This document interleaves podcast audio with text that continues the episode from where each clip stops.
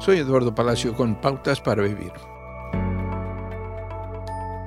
A menudo se puede saber cuándo nació una persona por el nombre que se le dio. En el pasado, muchos de los nombres terminaban en el sonido I, como Robbie y Debbie. Hoy están naciendo las pequeñas Sofías, Rileys, Emmas y Aidens. La Biblia habla de un nombre dado hace miles de años que está por encima de cualquier otro nombre, el nombre dado a Jesús. El libro de Filipenses explica que Dios lo elevó al lugar de mayor honor y le dio un nombre sobre todos los demás nombres, para que ante el nombre de Jesús se doble toda rodilla en el cielo y en la tierra y debajo de la tierra.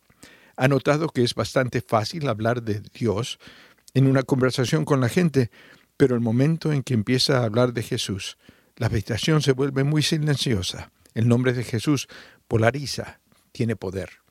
La Biblia da razones por las que el nombre de Jesús está lleno de poder. Primero, dice que no hay otro nombre bajo el cielo, mediamente el cual podamos ser salvos.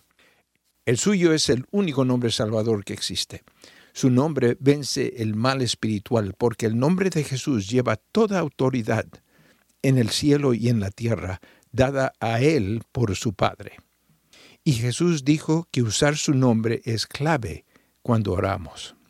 Dios Padre concede las peticiones de acuerdo con su voluntad, en el nombre de Jesús. No dudemos en pronunciar al hermoso nombre de Jesús.